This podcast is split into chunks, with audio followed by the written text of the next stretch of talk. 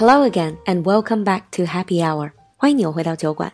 在今天的节目开始之前，先来一条酒馆的小通知：酒馆自己的雅思考官口语课程第一期已经进行到了尾声，接下去马上会开第二期的课程。我们第二期的学员招募也已经正式开启。这个干货满满的考前小班冲刺课程里，有雅思考官为你模考摸底，量身定制，跳过各类所谓名师秘籍模板，让你直接了解考官视角，真正提升口语分数。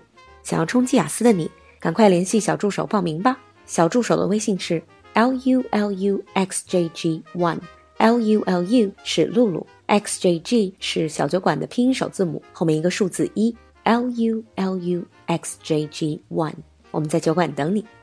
Now, on with the show. Hello again, and welcome back to America Under the Microscope. 欢迎你又回到闲话美国。Hello, James. Hello, Lulu. So, in the last episode, we were talking about some pretty serious stuff. Yeah, going to the doctors. But today, we have something that's much more lighthearted. Which is? Going to the supermarket. Okay, something that we have to deal with pretty much on a day-to-day basis. Yeah. 嗯，今天我们就来讲一下美国的超市。First of all, maybe we need to establish certain terms like you have supermarket, you have grocery store. Yes. What's the difference? The biggest difference is simply size. Supermarkets are bigger, grocery stores are smaller, but that doesn't describe anything. So basically, a grocery store will just have fruits, vegetables, meat, some basic foods like flour, rice, and stuff, but usually not many options. Supermarkets are much bigger. They'll sell things in addition to food like towels, simple clothing, and things like that. Ah, so size and also range of things on they are selling. Yes, but Americans in speech will use the two words interchangeably. Some people will just say supermarket, some people will say grocery store. 所以其实美国人说话的时候，supermarket、grocery store 有时候是混用的。Basically means to do the shopping. Right, to do the shopping, which is different than going shopping. Going shopping can be fun. Do the shopping is a chore. Right, going shopping, you don't have to buy anything. Mm. But do the shopping is you have to buy things you need. Yeah, For- that's for milk, eggs, flour. Mm. You know, from all of these information you get, generally Americans go to supermarkets not that often, but they buy lots of stuff. That's because most Americans tend to go once a week, Mm. which seems to be much different than what I notice in China, mm-hmm. where people go far more often. Americans have bigger homes, so they have more storage space, so they can keep more, and they're also busy, so they don't have time to go shopping a lot. And also you guys have generally bigger fridge. Bigger refrigerator, bigger mm. food storage, more than one refrigerator. You know, you buy a week worth of food, then pretty much that means you will have to drive. Yes, it's almost a requirement because most supermarkets are, if you're in a larger community, the supermarkets are going to probably be at the edge of the community where there's more space available to build the big supermarket. So you'll need to drive there and you'll need the car to carry all the food back home. So does that mean most of the supermarket would be, for example, in the outskirts of the city? 是不是都是在 outskirts 在市郊 才会有 supermarket? No, not necessarily. Like where I'm from, the supermarkets weren't that far, but I'm from a small town, so they were in the town. But if you lived outside of the town, you still had to drive into town to get it. In suburbs and stuff, they tend to be at like the edge of the suburbs with a lot of access to different roads. So to get to them, drive. But in major cities, they can also be in. Yes, so I've been to New York and the, they had s- grocery stores right there in the main part of the city, right next to the subway.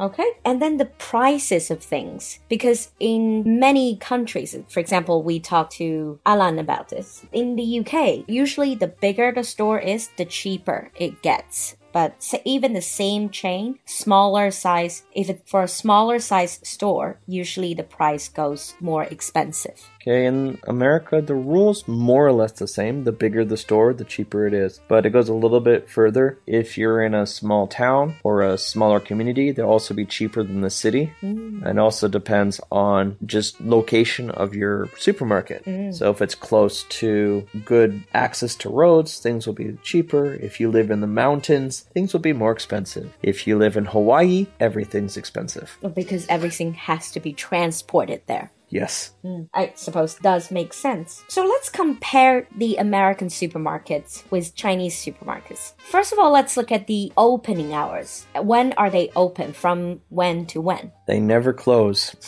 So 24 hour supermarkets. Yeah, a good number of supermarkets in the United States are 24 hours. Hmm, that certainly is good if you are hungry in the middle of the night and you can't call for any takeaway. Actually, you can also buy things cheaper at night. Some things like the meat tends to be discounted at night. Mm, good tip for especially if you're on a budget. Yeah. Also, America uses likes to use the term of one-stop shopping, which means Americans like to do all of their necessary shopping in one place One stop 就是一站式的购物. So you get everything. Like apart from your normal food, you have you can buy cakes there. Right, so like just a supermarket in my hometown. You can go into the supermarket, you can buy flowers for birthdays and weddings, you can buy your medicine that for your prescription, you can buy fresh baked bread, you can get custom made cakes, you can get hot deli food, so things like hot sandwiches, fried chicken, french fries. they will have hot coffee in the morning, they'll have freshly made donuts, and they'll have a range of meats, clothing, simple car parts, and the list goes on and on. So nowadays in big cities in China, a lot of these are quite similar. So you can buy cakes, you can buy flowers, you can buy things like hot food. But pharmacy, so you can actually buy medicine in supermarket. Yeah, a good number of them, yes. And I think this is a major difference. Usually in China, you will go have to go to pharmacy, drugstore to buy your medicine. The next major difference has to do with size. American supermarkets tend to actually be a lot bigger than Chinese supermarkets. Now, in big cities like Beijing, they have some really big supermarkets like Walmart and Carrefour. They're like huge. In America, in a big city, the supermarkets actually tend to be small because of limited space. Oh, so this is Whereas in the countryside, they're huge. they're huge. This is a major difference. And what about the variety of goods? 就是产品的这个种类。 There'll be lots of different goods there. So you have all your fruits, vegetables, and so on. But let's just take something like Oreo cookies. Mm-hmm. Everyone knows Oreo cookies. You go to American supermarket, yes, they'll have Oreo cookies. But next to the Oreo cookies, there'll be knockoff Oreo cookie. There'll be supermarket brand Oreo cookie. There'll be another company brand Oreo cookie There'll be like 10 different brands of cookies like of the Oreos. same of the same product Yes. essentially 就是比如说有正牌的奥利奥，然后会有很多的跟奥利奥类似的，就有点像山寨版的，but they're usually cheaper. Oh, they are definitely cheaper. You also have the supermarket's own brand. in addition to that, uh, American supermarkets tend to carry a little bit of everything. So, for example, a lot of Chinese students ask me, it's like, I'm so worried if I go to America, will I be able to buy such and such Chinese food? Well, every American supermarket will sell rice, soy sauce, rice vinegar, and uh, then ginger, garlic, the basics of cooking most basic Chinese food. They'll have things for Mexican food, have things for Korean food, and so on. So it's also based on what the community, what the local community wants. So if you have a larger Chinese community, these supermarket tend to have those kind of products. for- Absolutely, absolutely. So my hometown has a large uh, Mexican community, so our supermarkets sell a lot of uh, Mexican goods or Mexican uh, fruits and vegetables that they want in their cooking. We also one big difference is the amount of instant or boxed or canned foods that we sell. A lot of people go into American supermarkets and they just see aisles and aisles and aisles of cans, cans, boxes, boxes, and frozen foods, frozen pizzas, frozen well, ice cream, frozen vegetables.